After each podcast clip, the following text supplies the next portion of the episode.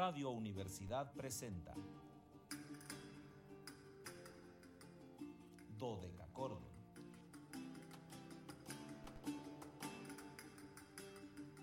Un programa para encontrarse y reencontrarse con los autores y composiciones de la antigüedad, el medioevo, el renacimiento y el barroco.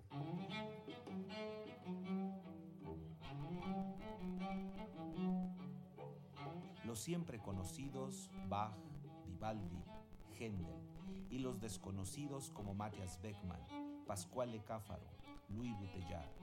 Acompáñenos en este periplo auditivo y sensorial.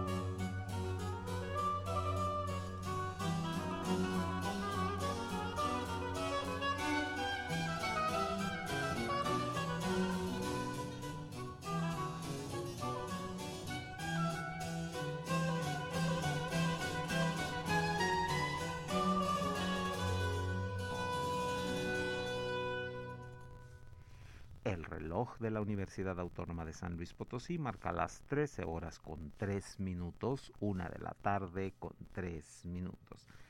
Calidad, no, no, no, no, no. Hoy sí verdaderamente están infernales de calor y de humedad estas tardes, por lo que podemos decirles cálidas y muy cálidas, veraniegas antiguas y sonoras tardes, estimados radioescuchas. Bienvenidos a este su espacio radiofónico de la amplitud modulada de la Universidad, titulado Dodeca Cordon en este primer viernes de septiembre, viernes 2 de septiembre de 2022.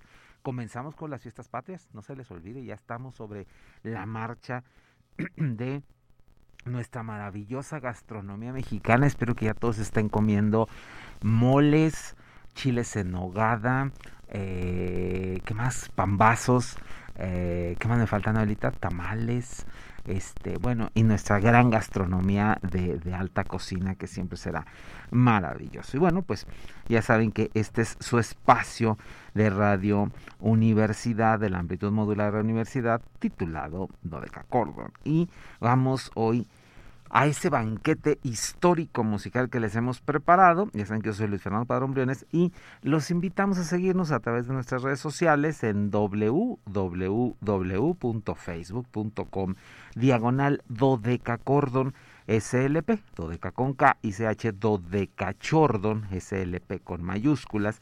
En Instagram, síganos como dodecachordon 2, 2 con número. Y eh, número romano. Y en Twitter, arroba dodecachordo. Ya saben que en este caso todo con minúscula, muy importante. Pero más importante que recuerden que el 444 826 13 48 está ahí listo para que ustedes lo hagan sonar, resonar, piquetear, repiquetear y que nosotros podamos estar en contacto con ustedes. Nos va a dar un gusto enorme compartir el espacio, el tiempo, eh, el sonido con ustedes. Y bueno, como todos los días, agradezco la compañía de mi compañera de fórmula, Anabelita, que ya está aquí en la mejor actitud barroca. Hoy sí está totalmente barroca porque tenemos música de ese periodo únicamente. Así que bueno, pues estamos barroquísimos el día de hoy. En los controles técnicos, la licenciada Zavala y en Matehuala, ya saben que el joven radio Luis Fernando Ovalle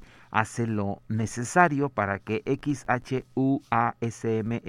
91.9 reciba nuestra señal y podamos estar en contacto con el norte dinámico del estado, con Matehuala, que me imagino que han de estar unos 3 o 4 grados más arriba que nosotros, así que la calor debe de estar en su apogeo por aquellos lares. Marisol, su asistente ya debe estar ahí también, al pie, al pie del, del servidor, ¿verdad? Les iba a decir del cañón, pero pues no, no tenemos cañones, entonces a los pies del servidor. Y bueno, ya saben que hoy es viernes, viernes de invitado, viernes de podcast, viernes de quedarnos en las redes maravillosas, de quedarnos ahí guardados en Spotify, en nuestro programa número 83 grabado. Imagínense qué, qué, qué emoción, esto nos dice más de un año de grabaciones que tenemos ya en Spotify. Si consideramos que más o menos al año son 40 y uh, como 46 aproximadamente, pues tenemos ya casi dos años en el, en el Spotify, lo cual pues me da muchísimo gusto porque hemos podido compartirles 83 grandes intérpretes solo en, dos ocasiones, sin mal no recuerdo, dos compositores que estaban ahí y que pues me pareció de importancia eh, guardarlos en podcast y algún par de homenajes por artistas que fallecieron por esos días en que grabamos este estos podcasts y pues había que rendirles un homenaje por eh, su labor difusiva y pues nuestra lista está, sigue creciendo. Creo que ya tengo programado hasta la mitad del año entrante de invitados para el viernes, así que eso quiere decir que tenemos muchos jóvenes pujantes entregándonos música, algunos no, no tan jóvenes ya, eh, maestros muy consumados en la música, como es el caso de hoy. Hoy les tengo a una de las leyendas, por decirlo, de la música históricamente informada y me refiero al gran oboísta y director de orquesta inglés Paul Goodwin. Paul Goodwin nació un día de hoy, por eso lo estamos recordando, él nació un 2 de septiembre de 1956, por lo cual Paul hoy está cumpliendo, pues ya saben, que, son 66 años, cualquier cosa, de una labor investigativa, difusiva, interpretativa maravillosa. Y bueno, Goodwin, eh, que nació en Warwick, ahí en el Reino Unido, eh, comenzó estudios de oboe con Janet Craxton y posteriormente va a continuarlos en la Universidad de Nottingham, donde eh, se especializó, por supuesto, como era lógico en un joven de, de los setentas, en el oboe romántico, en el oboe contemporáneo, vamos a decirlo, y además en las técnicas de, música expandida que estaban tan de moda en esos momentos. Paul hizo eh, grabaciones de obras eh, contemporáneas muy importantes que las eh, prácticamente ya no ya no se dedica al instrumento, sigue siendo director y en ese mismo tenor, para no perder este hilo, ha hecho grabación también de obras contemporáneas muy importantes, algunos que han sido encargos inclusive y lo que nos habla de un panorama muy amplio. En esos años se sintió inclinado por el oboe barroco, que ya saben, tiene ciertas diferencias con el romántico en cuanto a la distribución del instrumento, el alcance del mismo, la sonoridad que es mucho más eh, sutil y redonda, mucho más pequeña, por supuesto, porque es un instrumento que está pensado para cámaras pequeñas.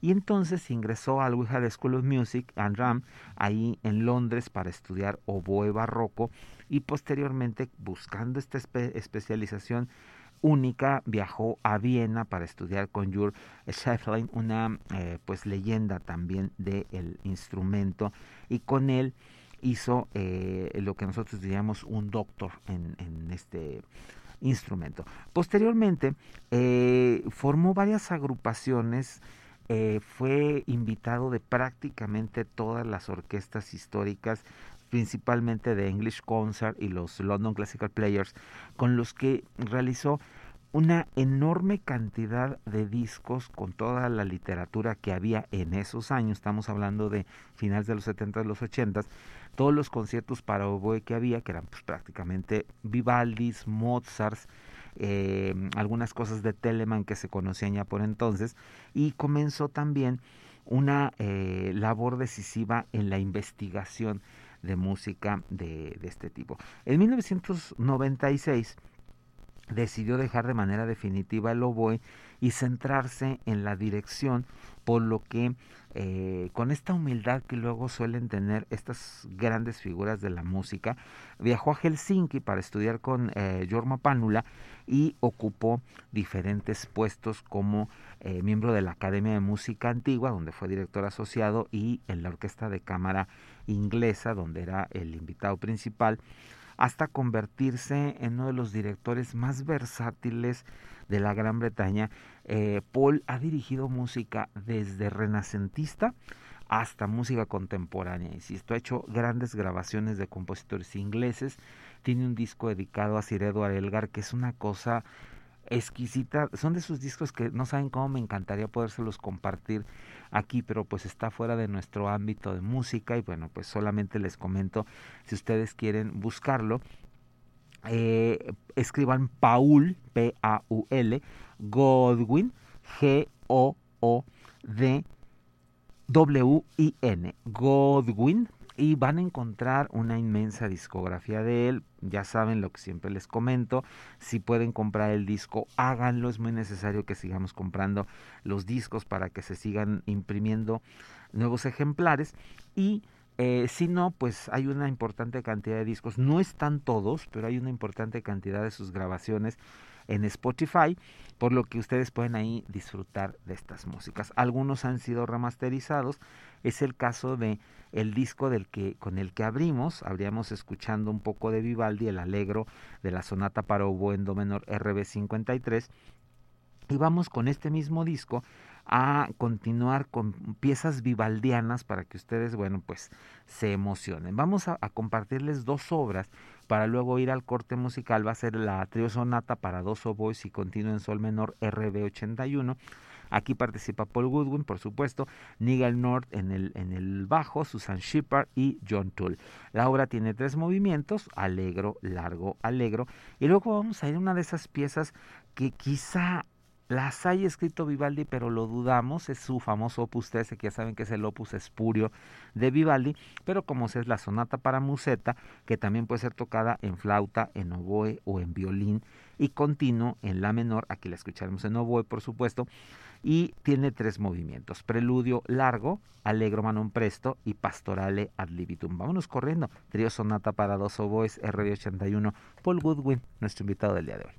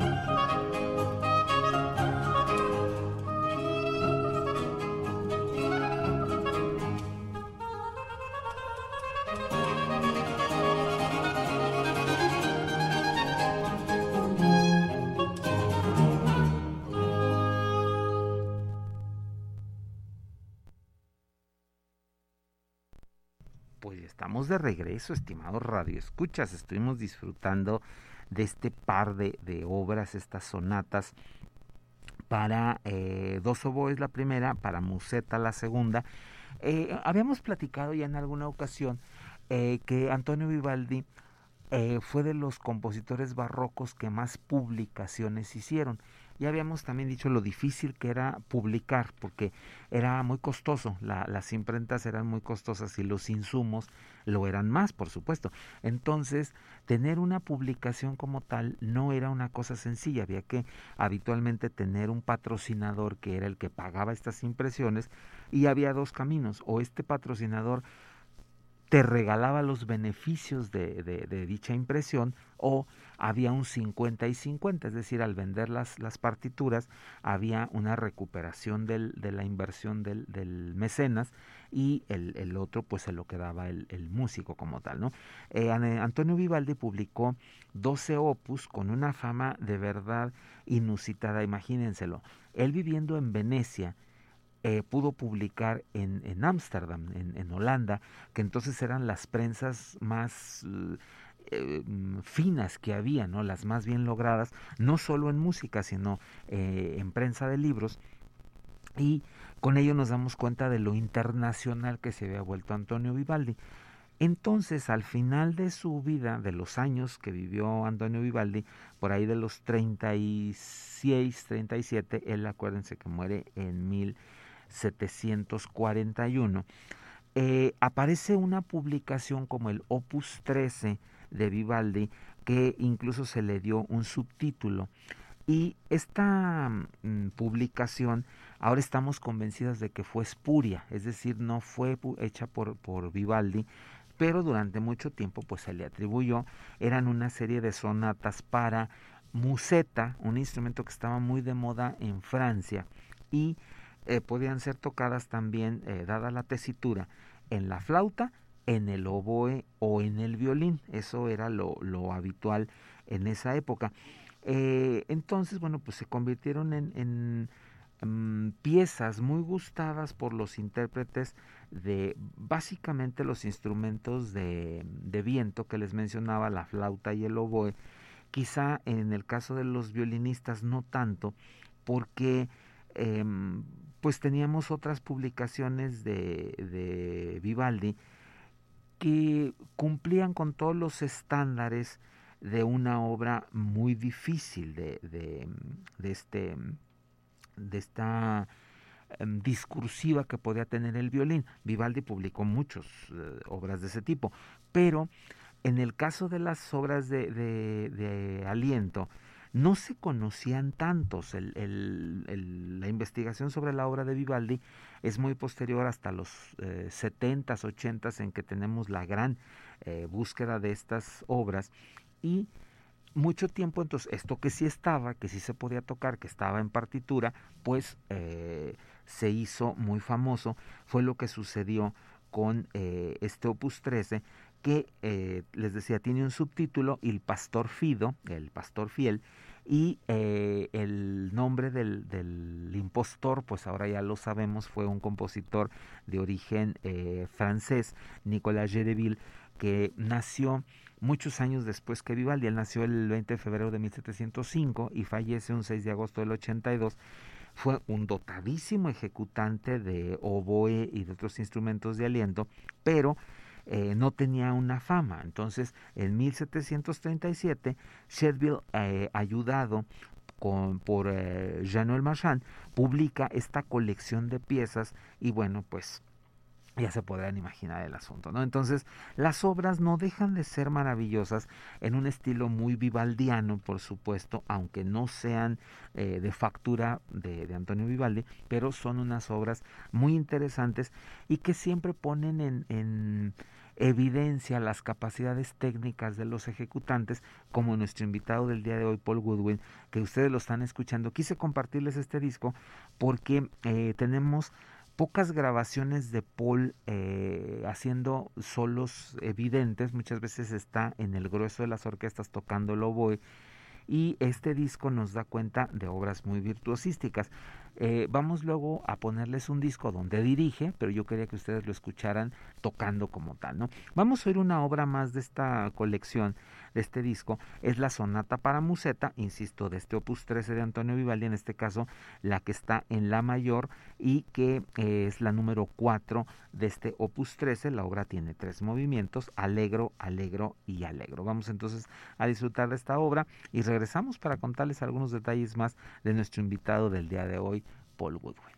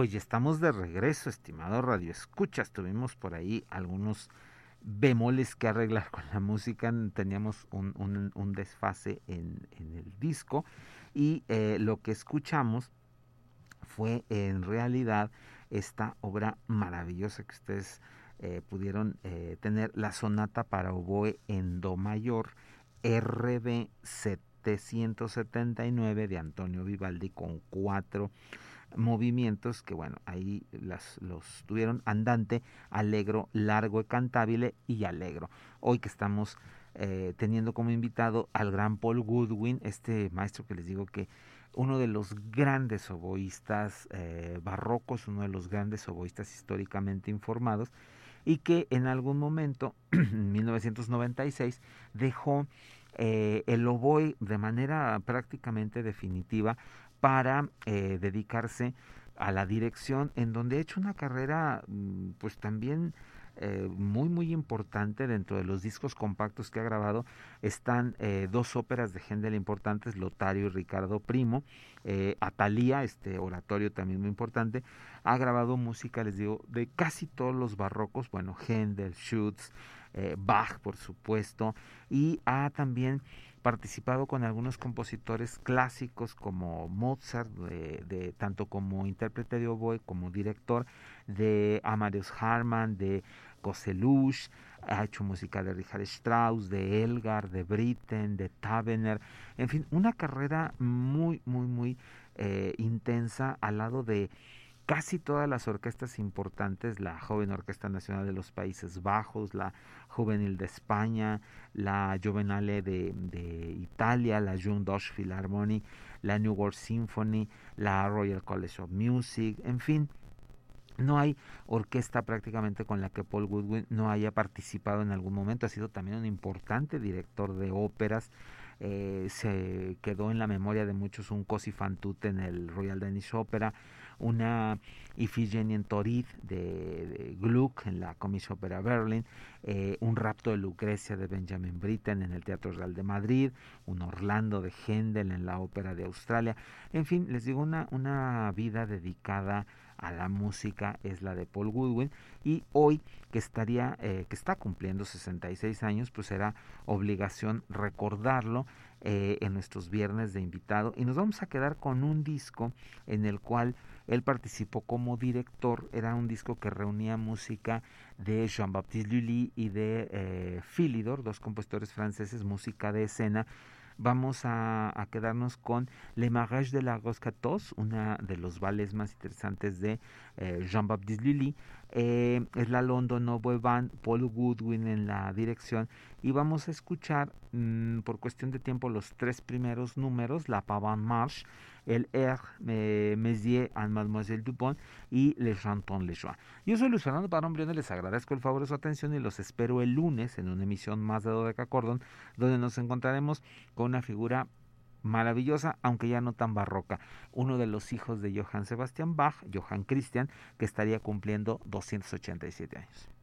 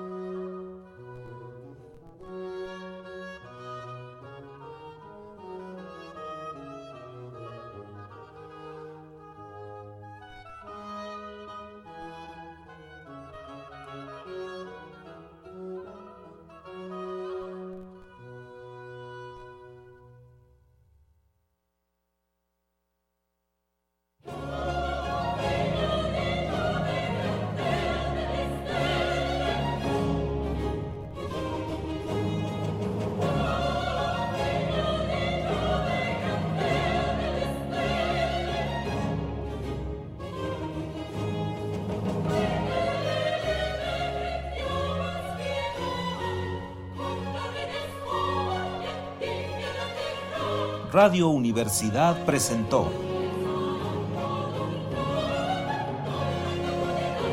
Dodecacordo.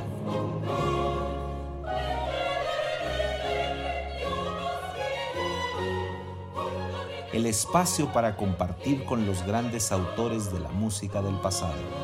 Nos encontramos en la siguiente emisión.